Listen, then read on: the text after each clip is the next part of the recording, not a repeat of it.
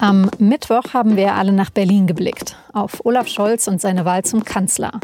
Aber nur einen Tag vorher gab es einen wichtigen Videocall zwischen zwei sehr, sehr mächtigen Männern. Ein Videogespräch zwischen Joe Biden und Wladimir Putin. Und das, worum es da ging, könnte jetzt gleich mal die erste große Herausforderung für Scholz und seine Regierung werden. Es geht um die Ukraine, vor deren Grenze gerade rund 90.000 russische Soldaten auf einen möglichen Einsatz warten. Zumindest soll es wohl danach aussehen. Was passiert da gerade und was bedeutet dieser Konflikt für Deutschland? Darüber habe ich mit Stefan Cornelius gesprochen. Er leitet das SZ Politikressort. Sie hören auf den Punkt, den Nachrichtenpodcast der Süddeutschen Zeitung. Mein Name ist Franziska von Malsen. Schön, dass Sie zuhören.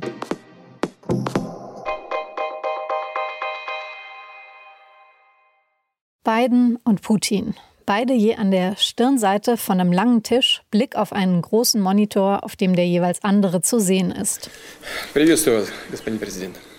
Ich grüße Sie, Herr Präsident, sagt Putin. Und Biden. Schön, Sie wiederzusehen.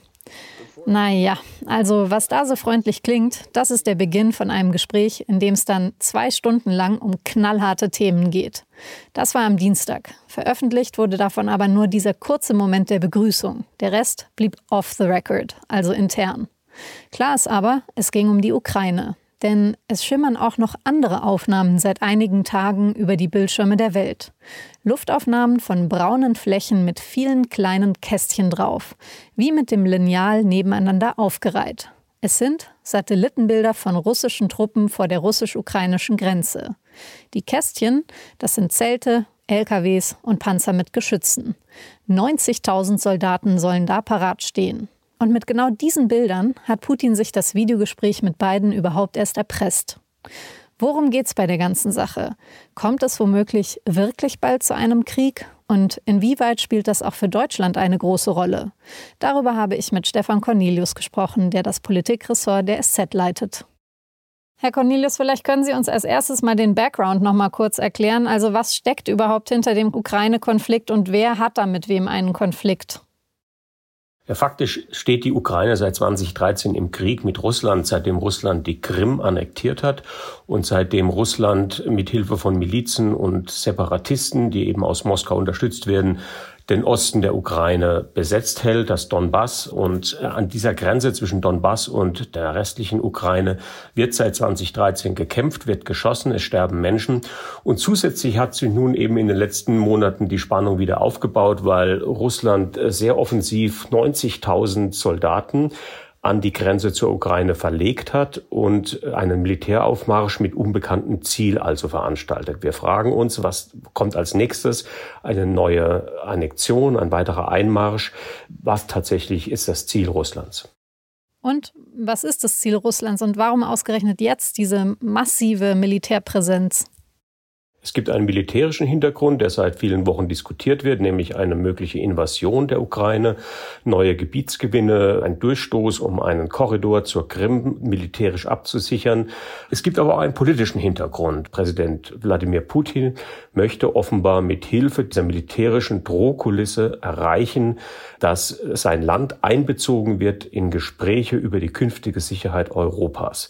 Und das ist nun, was verabredet wurde, was wir in den nächsten Tagen erwarten und was natürlich in Europa selbst bei den betroffenen Staaten milde gesagt für Verwunderung sorgt. Also abgesehen davon, die russische Machtexpansion einzuhegen, was sind denn die Interessen der USA und des Westen im Allgemeinen? Der Westen hat eigentlich nur das Interesse, dass er seine demokratische und rechtsstaatliche Grundordnung, die er in seinen Bündnissen ausübt, also in der Europäischen Union und in der NATO, dass diese Prinzipien unseres Zusammenlebens nicht angetastet werden.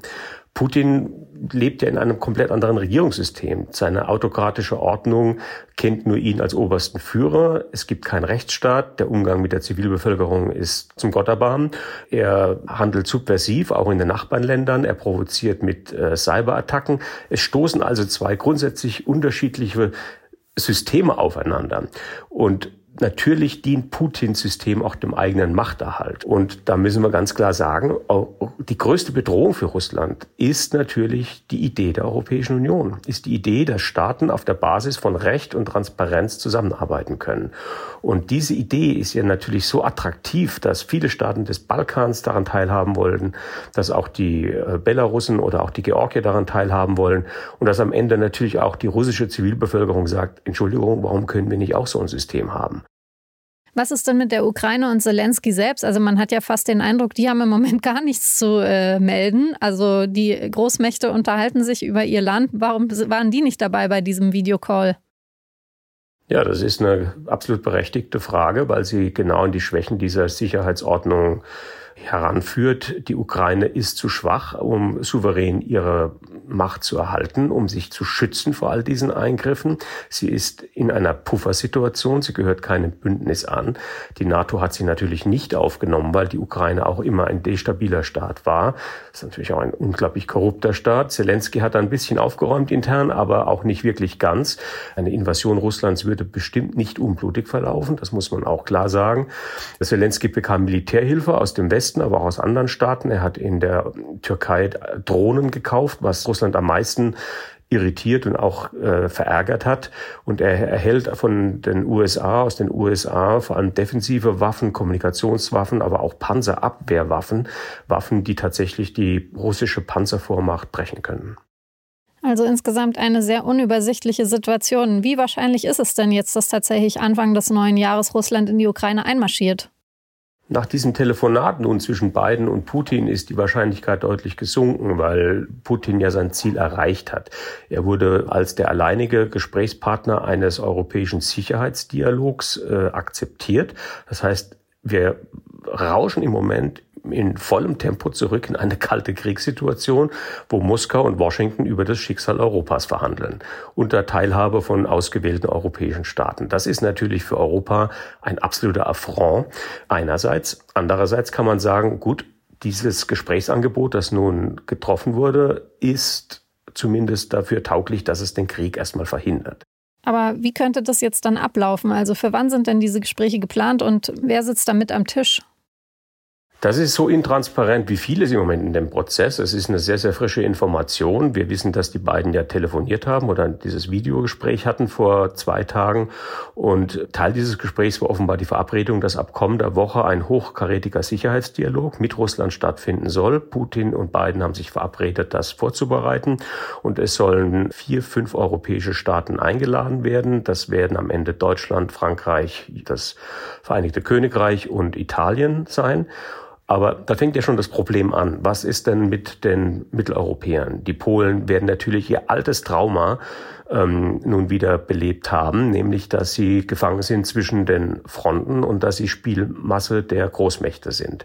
Aber vielleicht, und das ist nun der positive Spin, den man daraus haben kann, entsteht ja tatsächlich so etwas wie ein Sicherheitsdialog, wie wir ihn in den 70er Jahren mit der KSZE hatten. Diese Konferenz für Sicherheit und Zusammenarbeit in Europa ist bis heute die Grundlage dafür, wie Staaten in Europa friedlich miteinander umgehen.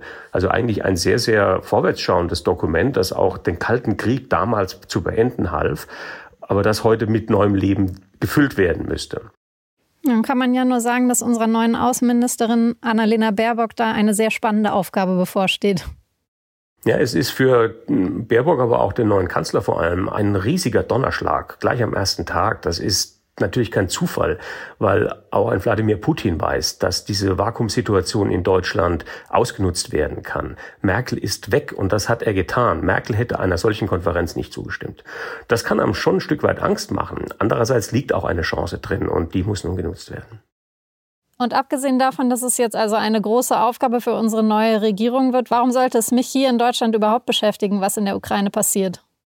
Die Ukraine ist unser Nachbar. Es ist direkt vor der deutschen Haustür, vor der europäischen Haustür. Und wenn die Ukraine zerfällt, wenn die Ukraine im Krieg versinkt, werden wir nicht nur Flüchtlinge spüren, wir werden einfach auch ein Gefühl der Unsicherheit entwickeln, das immer stärker auf uns zurückt. Das wird Polen erfassen, die Tschechen erfassen, das wird die Europäische Union auseinandertreiben. Und das zerstört das, was wir 30, 40 Jahre aufgebaut haben in Europa. Das deutsche Sicherheitsgefühl ist sehr abstrakt. Wir fühlen uns von nie nie von Dingen bedroht oder angegriffen. Aber man muss die Dinge ein bisschen nach vorne überlegen und sich klar machen, was es bedeutet, wenn über die polnisch-belarussische Grenze nicht nur 1000 Leute kommen oder 6000, sondern 100.000. In Wahrheit ist das ganz unmittelbar unser ureigenes Sicherheitsinteresse, das hier verhandelt wird. Alles klar, vielen Dank für die Einschätzung und schöne Grüße ins Homeoffice. Alles klar, vielen Dank. Immer mehr Länder kündigen an, die Olympischen Winterspiele in Peking zu boykottieren. Also zumindest ein bisschen. Der Olympiaboykott betrifft nämlich nicht die Sportler, sondern die Politiker. Die USA, Australien, Kanada und Großbritannien haben angekündigt, keine Regierungsvertreter nach Peking zu schicken. Der Grund, man wolle auf Menschenrechtsverletzungen hinweisen, hat die amerikanische Regierung gesagt. China ist deshalb natürlich sauer und droht, die USA würden noch den Preis für ihr Fehlverhalten bezahlen. Das alles klingt nicht gerade nach einem friedlichen Sportfest, sondern eher nach einem diplomatischen Gewitter. So oder so, die Eröffnungsfeier der Olympischen Winterspiele 2022, die findet in knapp zwei Monaten statt, am 4. Februar. Joshua Kimmich wird in diesem Jahr nicht mehr für den FC Bayern auflaufen und damit weitere drei Ligaspiele verpassen. Kimmich hatte sich im November mit dem Coronavirus infiziert. Vorher wurde öffentlich, dass er noch nicht geimpft ist. Dafür wurde er von vielen Menschen kritisiert. Jetzt hat er sich auf Instagram gemeldet und geschrieben, dass es ihm gut gehe und er froh sei, die Quarantänezeit hinter sich zu haben. Aber er dürfe seine Lunge noch nicht voll belasten und werde deshalb erst im Januar wieder spielen können.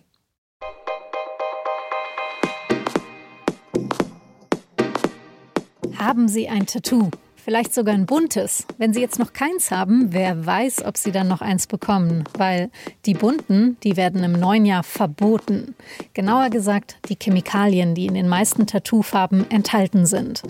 Ist das jetzt wirklich das Ende vom farbigen Tattoo und wie gefährlich ist es, wenn man schon eins hat? Das lesen Sie in der SZ von morgen, für die es, wenn Sie wollen, gar keine Tinte braucht. Sie können sie nämlich auch einfach nur digital abonnieren. Das war auf den Punkt. Redaktionsschluss war 16 Uhr. Produziert hat die Sendung Benjamin Markthaler. Vielen Dank fürs Zuhören und bis morgen.